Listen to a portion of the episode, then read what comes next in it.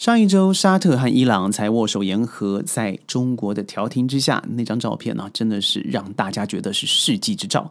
这一周，习近平主席才刚见完了俄罗斯总统普京，两个人带回来的成果不只是丰硕，他所对整个世界投下投下的是一个绝对你也想不到的震撼弹。但今天我要谈的是，到底怎么样的领导者会创造出怎么样的国家？我们是不是就在一个蓬勃发展的线上呢？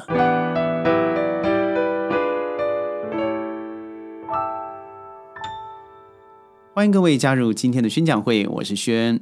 一周不见了，轩在哪里呢？跑到了沙特阿拉伯、沙特，到了科威特，到了 Jordan。绕了这么一大圈的中东啊，回到了马来西亚。在这段时间，因为昨天开始斋戒嘛，所以我想，嗯，因为斋戒月非常不容易在白天找到吃的东西，所以算了，我把这一个旅程分分为两段。之后呢，我将会前往到莫斯科，然后到了西班牙和葡萄牙。这段大的旅程里头，我发现一件事情。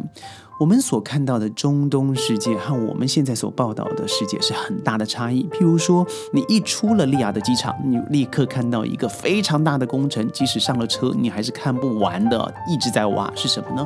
就是他们将要盖一个比曼哈顿中央公园还要再大五倍，台湾的大安森林公园三十六倍大的。一个公园，它将会成为一个沙乌地阿拉伯之肺。同时，我去参观了一个一望绵延无际的以太阳能发展的太阳之花，也就是他们叫做呃猩红城市。未来也就是完全在就在沙漠里头啊，要绝地而起的一个以新能源为主的新城市。这些发展都是我们在西方媒体里头看不到的。这些发展在我过去二十年第一次踏入中东的时候是完全没有想到的。当然这。看他们的新总呃总统沙曼应该还没接任了啊，马上就要接任了，有非常大的关系，因为他知道二十年后中东的油啊很有可能将会用草，于是现在必须要赶快发展新的能源，带进新的商业机会，这就是一个领导人的远见。更不要说现在，呃，全世界绝对都在热议，只有美国想办法避谈的，那就是习主席刚从俄罗斯回来，见了这个俄罗斯强人普丁总统。在整个过程，我相信不能说只是以一个合作或和平的目标而已，我相信和俄乌战争一定有直接的关系。两国，我觉得不但表现出来了一个大国元首应该要有的交往气派。同时，在接待习近平主席的时候，我发现啊，普京真的是前所未有的，嗯，这个盛况空前的一个规格。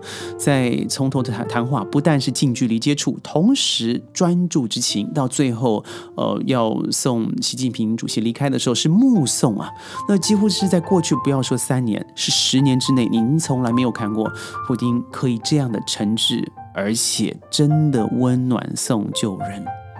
这让我感觉到什么？那就是一个国家的领导人，的确是带出不一样的国家风范。看看现在的中国，怎么影响了东南亚、东协，乃至于中东、中亚、欧洲，乃至全世界。不要说这个，呃，科比他是多么的，就是美国白宫发言人呢，多么的吃味，多么的嫉妒啊！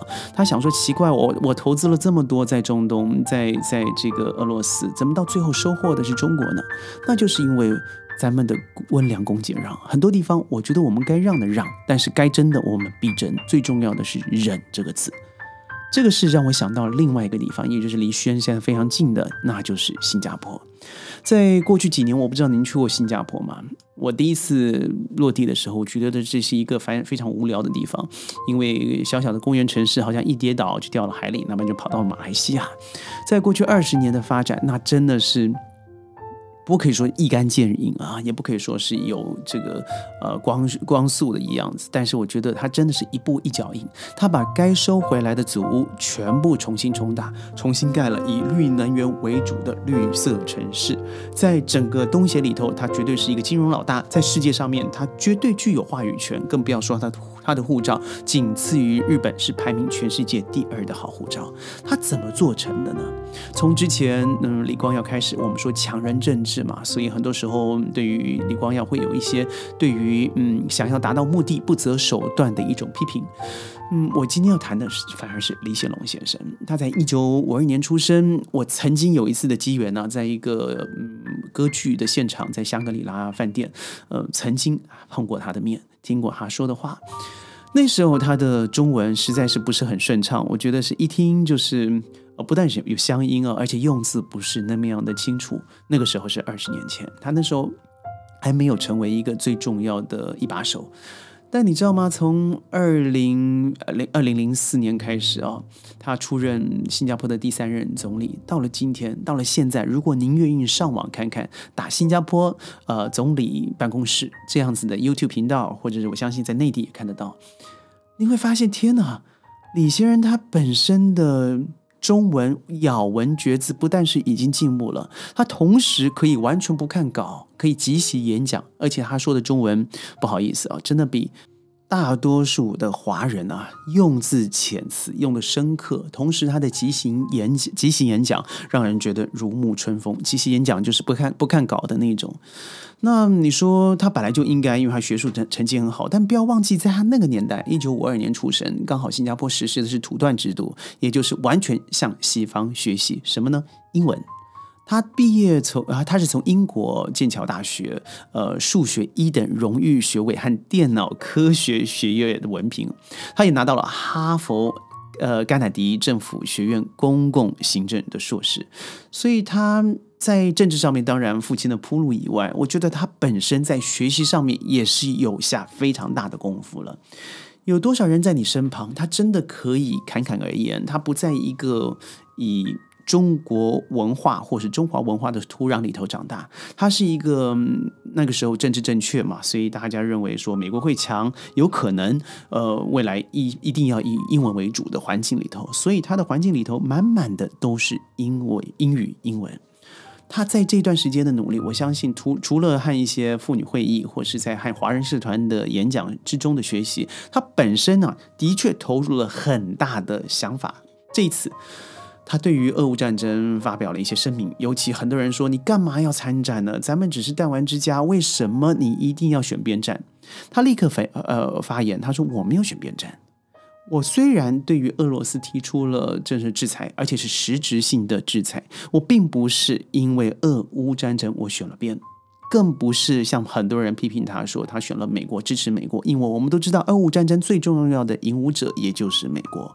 他说我没有。”我为什么如今会如此这样做？是因为只要任何一个国家去破坏另外一个国家的领土，那都是不对。何况是新加坡如此这么小的一个地方，倘若我们允许世界上任何一个地方发生这样的事情，那代表世界上任何一个国家也可以侵略咱们的国家。所以，我是立场与原则上面，我们对于俄罗斯发布了我们嗯抗议，同时做实际性的惩罚。那我觉得这样的回应回应是非常得体啊，而且没有任何违和之处的。他身为一个国家的领导人，他本来就应该要维持一个国家的高度，尤其是国家的安全，而且国家上是不可被分割的。看看现在海峡两岸的问题，不就是因为彼此之间对于国土之间的认识？民进党在一九五四年以后认为这个台湾地区的历史，他才承认。但是如此的吗？李显龙他为什么学习中文？他身为一个总理，可以把中文讲到如此的程度，甚至，呃，中国的这个新华网对他的访问是全程的不看稿，而且是用中文完整的访问的。对于“一带一路”的想法，他也是侃侃而谈呢。他所做的行为所表示的，就是我是一个华人。我的土壤是来自于华语文化圈，同时我也是大中华文化的一个继承者。既然一个领导人都可以说这么好的中文了，不能否认的是，过去四十年，因为英国西方文化的关系，让新加坡在于。地缘政治上面，还有国际金融上面，占得了非常大的重要地位。但现在他知道，不论是嗯西方也好，或呃我说美国了，或者是欧洲也好，对于中国的崛起是绝对不可以小觑的。同时，本着同文同源同种的一种情境之下，我们当然要好好学习咱们的中文。所以从李显龙先生身为一个国家领导人，他带领整个新加坡开始使用中文。开始，我发现呢，我很多新加坡朋友、新加坡的朋友，本来真的只是一个 banana，就是只会说英文的华人，现在真的都对着 apps，甚至请老师哦，私人老师到了公司去，每个礼拜做三个小时的教学。这为了什么？它也是一种起了非常重要的一个领导作用，一个示范作用。所以他在对于“一带一路”的评价，我认为是相当积极的。同时，他对中国经济发展的前景也是相当乐观的。所以，他在于整个新加坡的一带一路建设之中，发挥了相当重要的作用。一个领导人所要看的，绝对不是现在，他要看的更不不是五年、十年，他要看的是下下下代。当初。李光耀先生把这个棒子交给他的长子李显龙先生。到了现在，我们都不能否认的是，李显龙先生的确是做了一个很好的领导人该有的例子。我身为一个华人，我今天看到了习主席他出访了俄罗斯，当全世界都做不到的时候，当全世界都看不到，嗯，沙特和伊朗之间的和平处理，坐下来，甚至邀请伊朗总伊伊朗总统要过去做访问的时候，我心里是非常骄傲的。我不知道你有没有这样的感觉。我相信李小龙先生也好，甚至在世界上各地的华人也好，我们要记得，我们就是来自于同样的土壤，我们拥有同样的血意，所谓的血浓于水。所以，咱们在二零二三、二零二四年更要冷静的看待世界的局势，让一切朝和平发展前进。